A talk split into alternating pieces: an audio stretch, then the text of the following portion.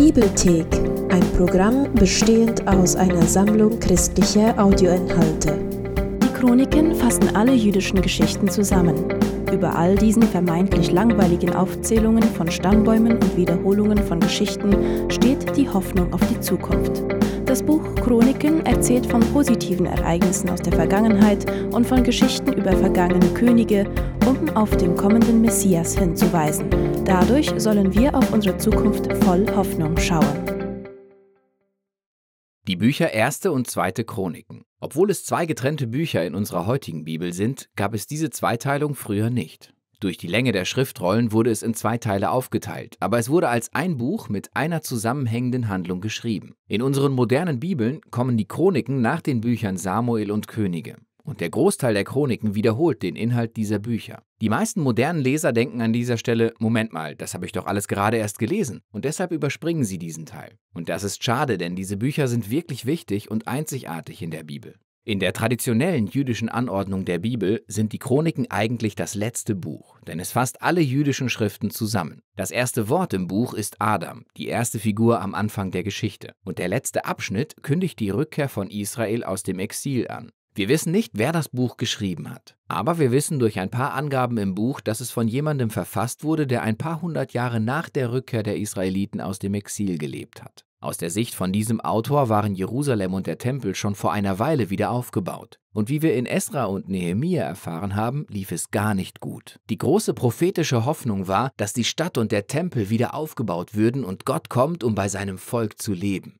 Der messianische König würde kommen und alle Nationen würden sich sammeln, um unter seiner friedlichen Herrschaft zu leben aber nichts davon war eingetroffen. Der Autor hat diese Geschichten von David, Salomo und den alten Königen umgestaltet, um eine Botschaft der Hoffnung für die Zukunft zu formulieren. Und wir werden sehen, wie er das Buch entworfen hat, um zwei klare Hauptthemen hervorzuheben. Zum einen geht es um die Hoffnung auf den zukünftigen messianischen König und zum anderen um die Hoffnung auf einen neuen Tempel. Lass uns eintauchen und du wirst sehen, wie sich diese Themen durch das ganze Buch ziehen. Erste Chronik beginnt mit den neun Kapiteln voller Stammbäume. Es sind lange Namenslisten. Du liest sie und denkst dir, das ist irgendwie langweilig. Und auch wenn das für dich stimmt, sind sie doch sehr, sehr wichtig. Der Autor fasst hier die ganze Handlung aus dem Alten Testament zusammen, indem er alle Schlüsselfiguren der Erzählungen nennt. Und während er das macht, gibt er den Stammbäumen Formen, um die zwei Hauptabstammungslinien hervorzuheben. Als erstes kommt der Stammbaum vom angekündigten messianischen König. Der Stammbaum von Juda nimmt bis zu David, dem das messianische Versprechen gegeben wurde, viel Platz ein. Und von David führt er den Stammbaum weiter bis in seine Zeit. Der andere Stammbaum, der hier viel Aufmerksamkeit bekommt, ist der von der Priesterschaft, also den Nachkommen von Aaron, der im Tempel gedient hat.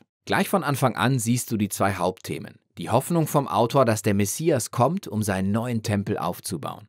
Und die ist verwurzelt in diesen alten Stammbäumen. Danach geht der Autor auf die Geschichten über David ein. Die meisten davon kennst du aus dem Buch Samuel, aber auch hier gibt es einige wirklich wichtige Unterschiede. Zuerst lässt der Autor alle negativen Geschichten über David weg, in denen er schwach oder unmoralisch dargestellt wird. Zum Beispiel als Saul David durch die Wüste jagt und ihn verfolgt. Oder die Geschichte von Davids Ehebruch mit Bathseba und der anschließenden Ermordung von ihrem Mann. All das wird nicht erwähnt. Es bleiben nur die Geschichten übrig, die David als einen guten Kerl darstellen. Und nicht nur das, es gibt noch mehr neue Geschichten, die du im Buch Samuel nicht finden wirst und die David in einem sehr positiven Licht zeigen. So gibt es zum Beispiel einen großen Abschnitt von Kapiteln, in denen David Vorbereitungen für den Tempel trifft. Er organisiert Ressourcen, Bauarbeiter, Leviten und Chöre. Und nicht nur das, der Autor stellt David auch als Mose ähnliche Figur dar.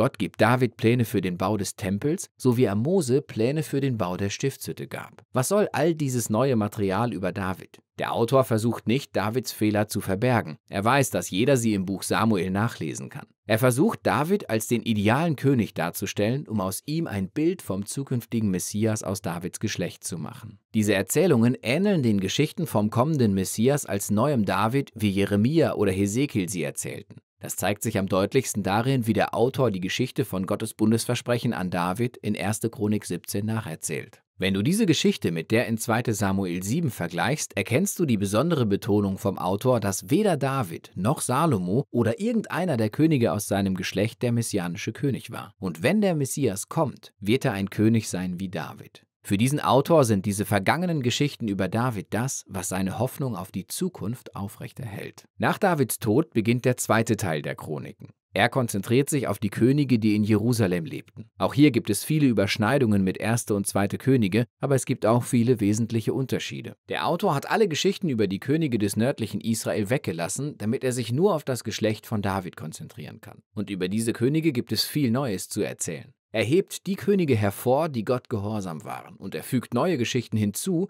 wie ihr Gehorsam zum Erfolg und zu Gottes Segen geführt hat. Er erzählt aber auch neue Geschichten über Könige, die Gott untreu waren. Sie befolgten nicht die Tora und führten Israel in die Götzenanbetung. Und diese Könige sahen sich schrecklichen Konsequenzen ausgesetzt, die alle zu Israels Exil führten, ihrem selbstgestrickten Schlamassel. Und so wird dieser ganze Abschnitt zu einer Reihe von Charakterstudien. Der Autor möchte, dass spätere Generationen von Israeliten aus ihrer Familiengeschichte lernen und so ihrem Gott und der Tora treu werden. Das Ende der Bücher ist auch wirklich einzigartig. Ganz zum Schluss sagt der Perserkönig Kyros den Israeliten, sie können aus dem Exil nach Hause zurückkehren und die Stadt und den Tempel wieder aufbauen. In der letzten Zeile vom Buch sagt er, wer unter euch seinem Volk angehört, sein Gott sei mit ihm, er soll hinaufziehen.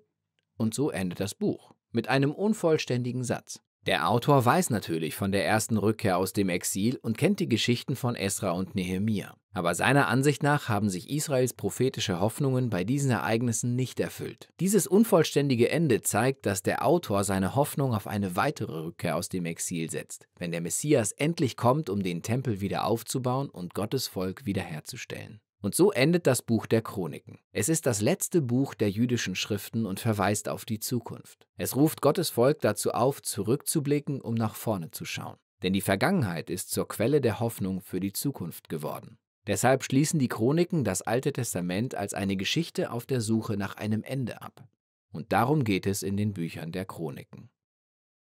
Wir glauben, dass sich ein roter Faden durch die gesamte Bibel zieht. Und wir machen Videos wie dieses, um dir zu helfen, den Aufbau und die Kernaussage eines Buchs besser zu verstehen. Das ist nur möglich, weil Menschen das Projekt unterstützen. Wenn du mehr darüber wissen willst, dir dieses Video und das dazu passende Plakat kostenlos herunterladen möchtest, dann besuche unsere Website www.dasbibelprojekt.de.